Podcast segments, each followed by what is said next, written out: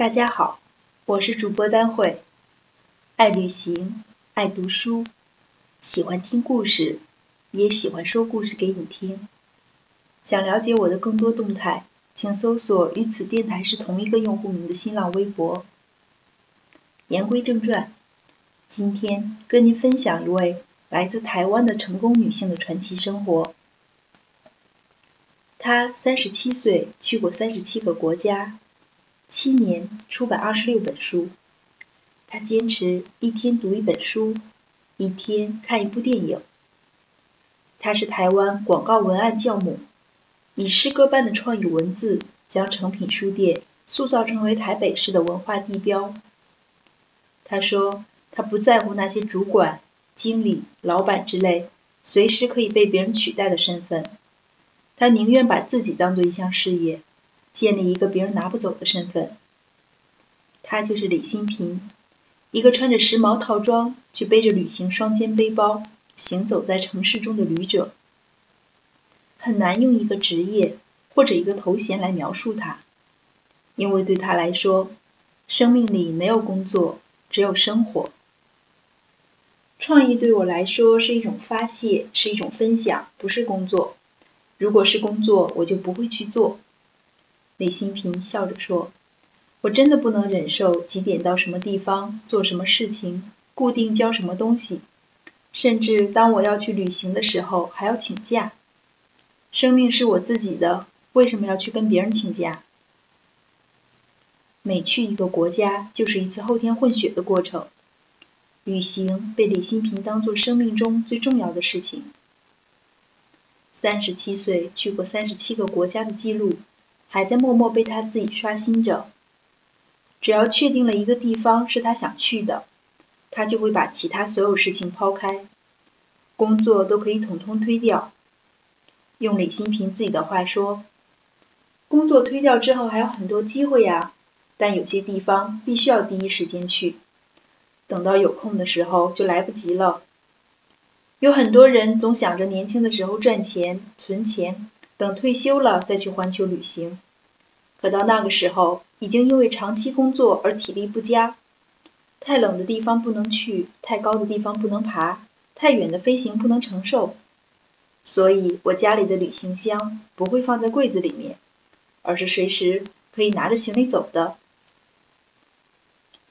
李新平说，他曾经看过一部电影，里面的亿万富翁在癌症末期时。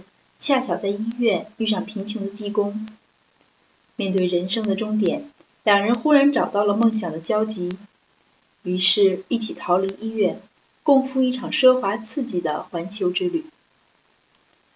在我还很年轻的时候，总觉得生命无常，所以一旦想要去做什么事情，就立即去做。如果生命只剩下半年，最想去的地方却还没有去过。我们为什么不能现在就放下一切，背起包包去旅行？听起来观点有些悲观的李新平，却能从每次的旅行中获得快乐，即便是遇到被店家骗之类的意外，都能够被他当成是独一无二的回忆。旅行让人开阔，对于许多牛角尖越转越小的事情，都更容易包容和放下。而在李新平的旅行箱里。没有来自巴黎的埃菲尔铁塔，或者来自日本的富士山模型。他会跟一群建筑师去看西班牙建筑，跟几位艺术家朋友去德国看文献展。旅行对他来说是一种生活状态，更是改变惯性的最好方法。每当来到一个新的地方，他会把自己当做第一次投胎，变成当地人般的融入，因为在他看来。每去一个国家，就是一次后天混血的过程，到最后就彻底成为自由进出各国的世界公民。旅行会让人谦卑，你会知道地球之大，永远有着与你截然不同的人事物在地球的彼端发生。见的世面广了，也就不会把自己局限在小格局里，不再愤世嫉俗，与人为敌。所以。旅行永远是最好、最有效的心理治疗。李新平这样叙述旅行的意义：只要认真做自己喜欢做的事情，那就够忙一辈子了。初见新平的时候，我还真有点被他的打扮吓坏。穿着如此时尚精致的他，竟然用一只大大的旅行双肩背包来做搭配。打开背包，发现里面被书、笔、笔记本、相机等东西填满，随时满足他创作和阅读的欲望。创作和阅读原本就是李新平生命中相当重要的部分。考大学的时候，他原本希望进入的是哲学系，结果却意外被分到广告系。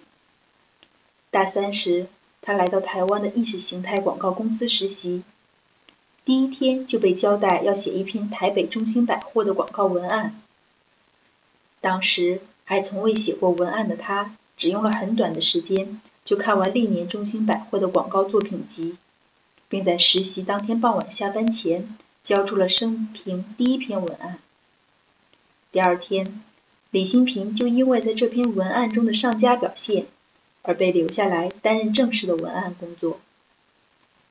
李新平常常说，他进入创意这领域可以说是很意外，也很有创意。现在的他。则早在写文案与写书之间平衡的游刃有余。我并不觉得写文案和写书之间有什么冲突。我做的每一件事情都是我喜欢的事。每个人都应该要知道自己想要什么，这是选择。你要不要选择去忠于自己的生活？你如果忠于自己，多半就会选对。如果你一直很在意别人的想法，那很容易迷失。